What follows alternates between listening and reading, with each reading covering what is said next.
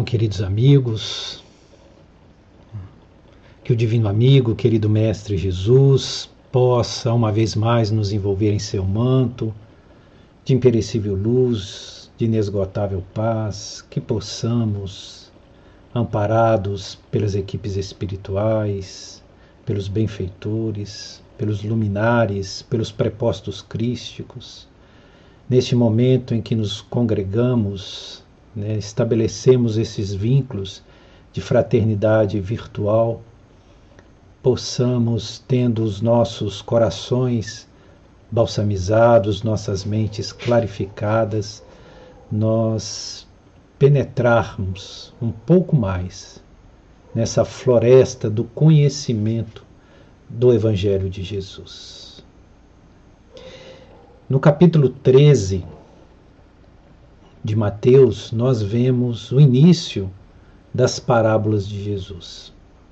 E Jesus vai ali colocar várias parábolas.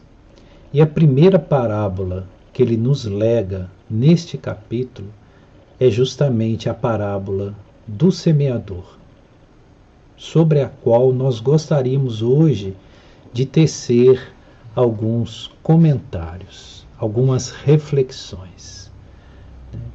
É, é interessante que no começo desse próprio capítulo, Jesus apresenta a justificativa aos seus discípulos que o inquiriram por que ele falava por parábolas, e ele explica a esses discípulos que a eles, aos discípulos, era dado conhecer os mistérios do reino, mas aqueles outros não.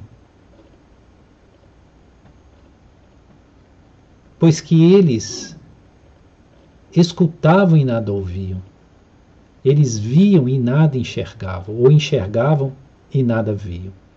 E ele ainda acrescenta: aquele que tem, mais será dado, e ficará em abundância, mas aquele que não tem, até mesmo aquilo que tem, lhe será tirado. E ele fala especificamente do conhecimento. Aquele que traz o conhecimento, quanto mais conhecimento ele tem, mais janelas ele tem para poder perceber e conhecer. O conhecimento é um fator multiplicativo. Quanto mais nós o possuímos, mais temos capacidade de cada vez mais e melhor conhecer. Mas aquele que não tem o conhecimento, né, até mesmo aquilo que ele tem, vai lhe ser tirado. Porque, obviamente, não é real, não é verdadeiro. Né, e ele vai ficar em grande miséria. Né? E então Jesus explica o motivo dele falar por parábolas, né? para fixar o conhecimento em forma de analogias, de metáforas, para que atravessando o tempo pudesse chegar aos nossos corações. E essa primeira parábola que Jesus nos trouxe é de uma beleza singular. Mateus começa abrindo o capítulo 13 falando que Jesus, saindo de casa, foi sentar-se à praia. Aí nós precisamos entender que casa e que praia. Obviamente, é, tratava-se de Cafarnaum. E ali Jesus ficava hospedado na casa de Simão Pedro.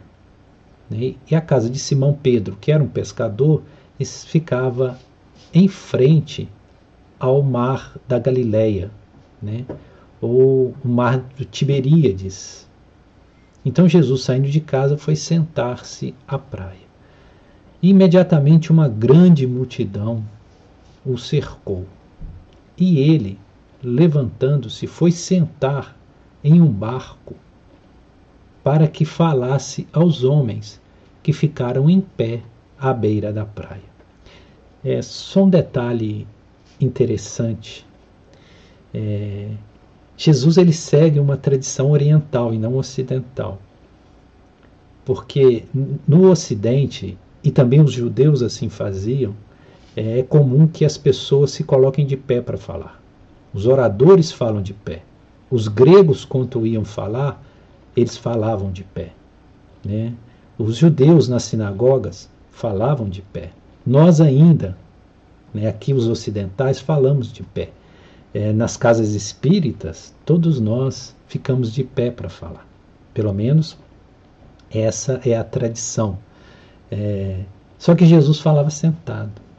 Né? Quando ele faz o sermão do monte, ele senta. Quando ele quer conversar com seus discípulos, ele senta.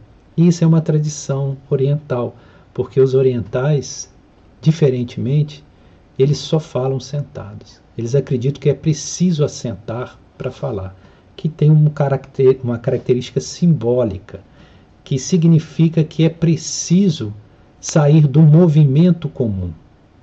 É preciso se recolher, é preciso aquietar, é preciso parar. Então, para daí falar. Então, isso é comum entre os orientais, só falam sentado. Né? Isso é um, um detalhe muito interessante. Né? É... E Jesus, e Mateus diz que aí, estando no barco e as pessoas em pé à praia, Jesus começa a proferir parábolas, sendo que a primeira delas é justamente a parábola do semeador, que é uma parábola curta. Ela está inserida entre os versículos 3 e 9 desse mesmo capítulo 13 de Mateus, né? mas muito rica. Né? Aliás, Jesus era de uma, uma capacidade de síntese muito grande, de trazer muito conhecimento e alocar em textos muito reduzidos, né? em figuras de imagem muito reduzidas, para ali conseguir sedimentar o conhecimento. E Mateus diz que Jesus, abrindo a sua boca, diz àqueles que o ouvem: Um semeador saiu a semear. E semeando, ele lançou suas sementes. Uma porção delas caiu à beira do caminho. Vieram as aves do céu e as comeram. Outra porção caiu entre as pedras, germinou. Mas como não tinha profundidade as raízes, veio o sol e as crestou, as queimou. Elas entraram em processo de desidratação e não vingaram e morreram. Outra porção caiu entre os espinheiros. Estas também germinaram, mas foram, obviamente, tomadas pelos espinheiros, sufocadas pelos espinheiros, e também não vingaram. E uma outra parte caiu em terra boa.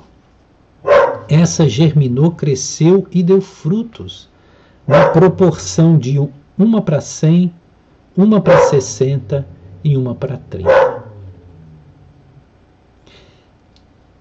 Que, Jesus quer nos trazer nessa parábola tão singular? que é interessante que ele vai explicar essa própria palavra, porque os discípulos não entenderam. Há duas parábolas que Jesus explica: é a parábola do semeador e a parábola do joio e do trigo. Então, o próprio Jesus vai trazer elucidações a respeito desta parábola. Logo no, na, na abertura, Jesus fala do semeador o semeador saiu a semear. E por que, que ele fala de semeador e não de agricultor? Né? É, porque ele quer dar a ênfase à semente. O foco central dessa parábola é a semente, o significado da semente. E ele diz que o semeador, não o agricultor, não o homem do campo, o semeador, saiu a semear. Semeador é aquele que lança sementes. Né? É, ele, quando, se ele tivesse tomado o agricultor, o agricultor ara a terra, prepara a terra, aduba, fertiliza, depois ele planta. Ele quis se restringir ao semeador, aquele que lança sementes. Né? E diz que ele saiu a semear. Esse saiu a semear já nos traz a reflexão do propósito que teremos que ter de nos deslocar de onde estamos se queremos partilhar de sementes, se queremos lançar sementes aos corações alheios, às consciências né, que estão tão ávidas de iluminação. Então nós precisamos de sair do lugar que nós estamos. Né? Nós precisamos nos deslocar das nossas zonas de conforto. Não há semeador que possa ser semeador ficando estacionário onde se encontra. É preciso deslocar-se, vencendo a rotina, a solidão e o medo. Então é necessário esse esse avanço, é necessário esse deslocamento. Não pode ser um processo de inércia, tem que ser um processo de projeção, um processo de sair de um estado consciencial e nos lançar a outro. Então tem que sair, tem que sair da nossa casa, né, do nosso pequeno mundo, dos nossos pequenos conceitos, do nosso conforto, né, conforto teológico, conforto ideológico, né, conforto religioso às vezes. Nós temos que sempre ir um pouquinho mais. Né? É em movimento, ao estar a caminho, é que nós realmente colhemos as sementes da luz. Então o semeador saiu a semear. Né? É, e esse semeador, ele é um semeador muito atípico. Ele não era nada normal. E é interessante Jesus colocar essa, essa característica, porque todos ali sabiam, senso comum, que um semeador, tendo sementes, que essas sementes eram precisas ser adquiridas, eles não iam lançar sementes ao léu, espalhá-las de qualquer maneira, sem olhar para onde elas vão cair. Um semeador, ele prepara a terra ele lança a semente justamente onde a semente precisa germinar.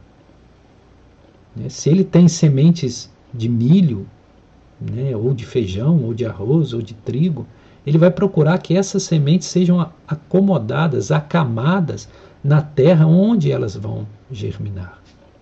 Né? Então, parece uma insanidade que um semeador desperdice sementes saindo julgando sementes ao léu. De tal sorte que Algumas caiam à beira do caminho, outras caiam entre pedras, outras caiam entre espinheiros, e só uma pequena parte cai em terra boa. Isso parece uma insanidade. E por que que Jesus assim o faz, contrariando até mesmo o que é a prática de alguém que está semeando? Para mostrar que aquele que se propõe a ser semeador do evangelho, e nós entendemos aqui evangelho todos os princípios de iluminação. Tudo aquilo que pode iluminar e libertar o homem é um evangelium, que significa boa nova, ou forças conscienciais renovativas. Então, todo aquele que se propõe a sair nesse trabalho de renovar mentes, de semear a luz, ele não deve olhar onde vai semear. Ele não deve fazer acepção entre pessoas. Ele não deve escolher a quem falar. Ele deve falar a todos os corações. Porque o coração que estiver preparado vai receber. O que não estiver, né, as, se, as sementes se perderão, mas não será a responsabilidade dele. Então ele precisa se colocar em um processo de não distinção um processo que seja inclusivista e não exclusivista. Se nós escolhemos para quem nós queremos levar a luz, nós não estamos fazendo como semeador da parábola de Jesus.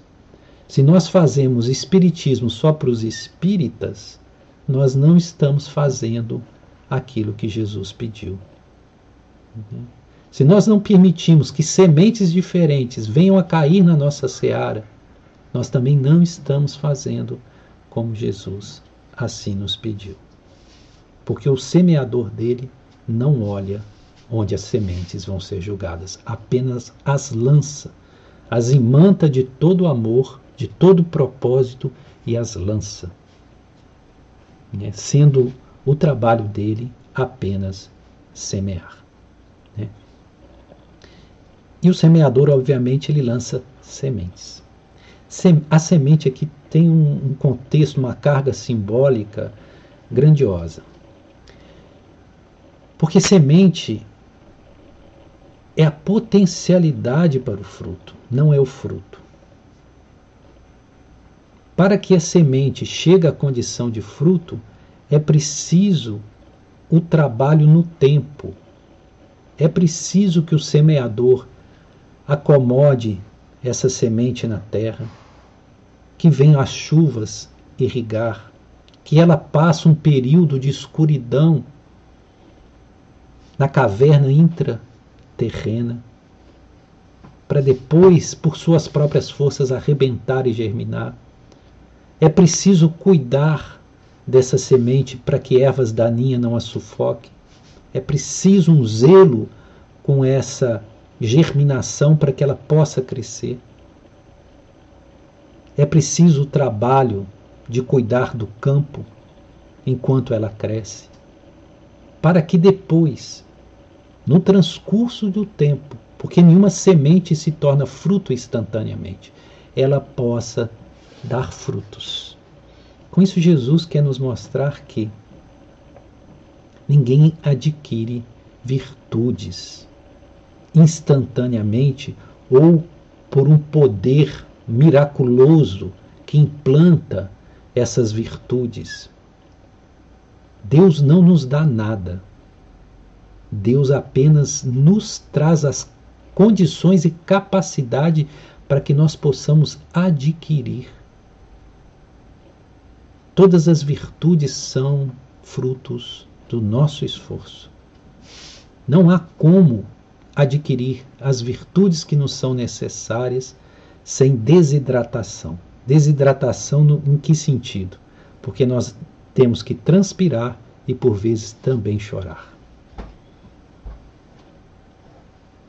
Então Jesus ele nos traz uma figura que lança sementes. Ele poderia, por exemplo, falar de um agricultor que saiu pelo campo a distribuir frutas, frutos maduros. Aliás, é isso que nós gostaríamos, de receber da mão dos agricultores a fruta já colhida, pronta para ser consumida. Mas não é essa linguagem que Jesus, essa imagem que Jesus nos passa, e sim a imagem daquele que lança a semente ele usa a carga simbólica da semente. E a semente traz em si toda a potencialidade, mas é potência. Não é factualidade, é potência. E para que essa potência desabroche, é preciso o esforço, o caminho, o avanço, a lapidação. É por isso que Jesus determina que nós sejamos perfeitos, sede perfeitos.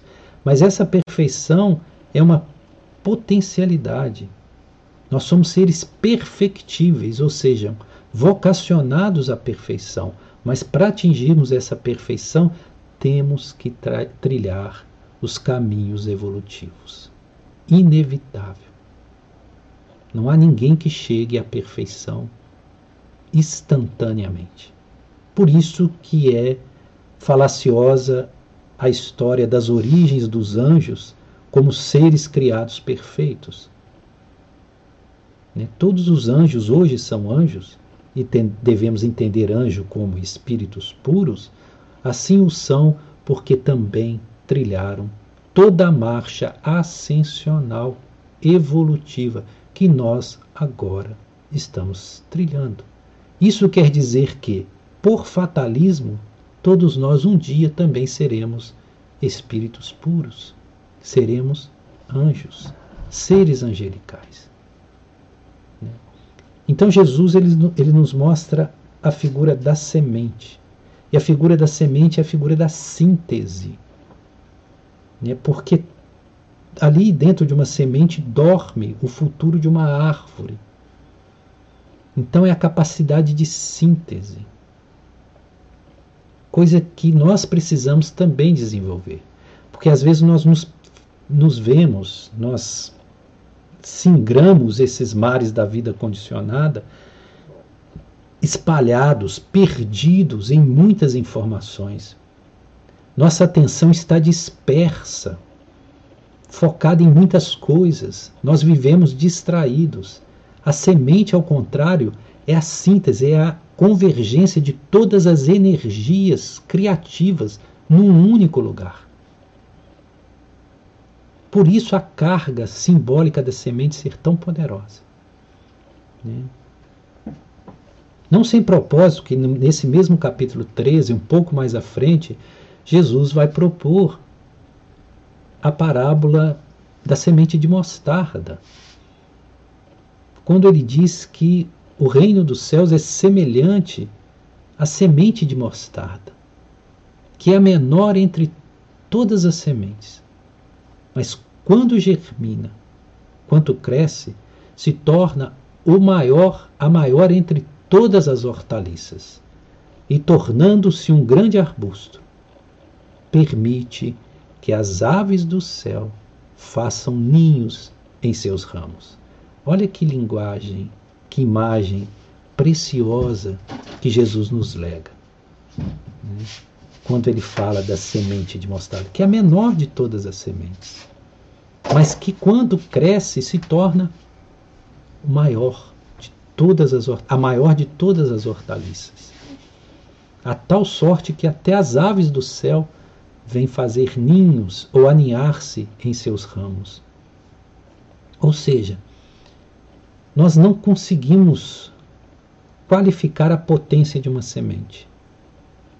Às vezes, uma única palavra, uma única, que cai no coração de alguém, encontra ali uma terra boa, embora seja insignificante aquela palavra, para nós, aquilo um dia pode se tornar uma árvore frondosa.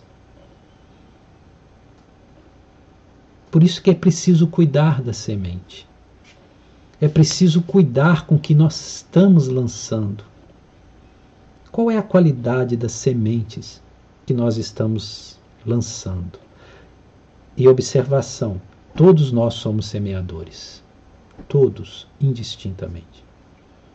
Lançamos sementes boas ou sementes ruins. De plantas frutíferas ou de ervas daninhas. Porque é inevitável que nós é inevitável não, não lançarmos semente, é inevitável, temos que lançar sementes. Porque o processo da vida é um processo de semeadura. E, por fim, nós não podemos colher frutos diferentes das sementes que foram lançadas. É impossível lançar semente de joio e querer colher trigo. Então, que nós possamos nos atentar para a natureza das sementes que estamos deixando pelo caminho à medida que saímos para semear. E todos nós saímos. Todos nós semeamos. Né? Aí Jesus coloca quatro condições para que essas sementes né, possam, tendo encontrado natureza de solos diferente, possam com elas suceder-se. Então ele diz que as primeiras as sementes, uma parte das sementes, cai à beira do caminho e vêm as aves do céu e as come. É, a beira do caminho significa essa, essa imagem significa que é especificar os superficiais, aqueles que não têm profundidade. É como um solo rígido, um solo duro. A semente bate, mas não penetra. Ela não consegue deitar as raízes por causa da rigidez do solo. Então, essas são essas pessoas que não têm profundidade, que são superficiais, que ouvem a palavra, mas que elas não conseguem deitar sementes em seu coração. E como elas não conseguem penetrar na câmara sagrada do coração, para aí virar um arquivo consciencial, vêm as aves do céu e as comem e as roubam. Quem são as aves do céu? são todas as distorções de percepção, todos os jogos de ilusões do mundo, né? que Jesus coloca na sua explicação como o inimigo, o shaitan, aquele que se opõe ao propósito da luz. Então, aqueles que têm um solo rígido, duro, porque toda beira de caminho é solo pisado. Né? As sementes que caem aí não germinam. E também Jesus faz uma alusão, é claro, que quando a semente cai no lugar comum, ou seja, na estrada que todo mundo passa, né, ela não, não germina, que nós precisamos encontrar o nosso próprio caminho, sair do caminho comum, do caminho coletivo e procurar o nosso próprio, o nosso, o nosso próprio horto para cultivar as nossas sementes. Porque no lugar que é pisado por todos, sementes não brotam. Ou seja, o senso comum, as crenças solidificadas, as crenças né, que são partilhadas por muitos, às vezes elas mais aprisionam do que libertam. A outra parte das sementes caiu sobre as pedras. Elas germinaram, mas como as raízes não conseguiram ter profundidade, porque estavam entre as pedras, veio o sol forte e as crestou, as queimou. Por desidratação elas morreram. Né? O que simboliza isso? Jesus diz que são os entusiastas. O que, que são os entusiastas? Esses são os que mais têm. São aqueles que aderem a uma proposta iluminativa, a um trabalho espiritual e se inflamam de entusiasmo, mas é um entusiasmo superficial, não tem profundidade. Aí vem a diversidade, que sempre aparece. E quantas adversidades vêm, ele abandona, ele desiste, ele não persevera, não tem perseverança. E Jesus disse: apenas aqueles que perseverarem até o fim encontrarão essa proposta de salvação. Né? E nós sabemos que quanto nós nos colocamos para uma empreitada espiritual, né, todas as adversidades nos visitarão. E quando surgem os aborrecimentos, e eles surgirão, nós simplesmente nos afastamos. Né? Porque alguém não nos compreende, porque causou-se um milindre aqui ou ali, porque alguém não foi justo com a gente, enfim. E nós simplesmente deixamos o trabalho. Então, essas são as sementes que caem entre as pedras.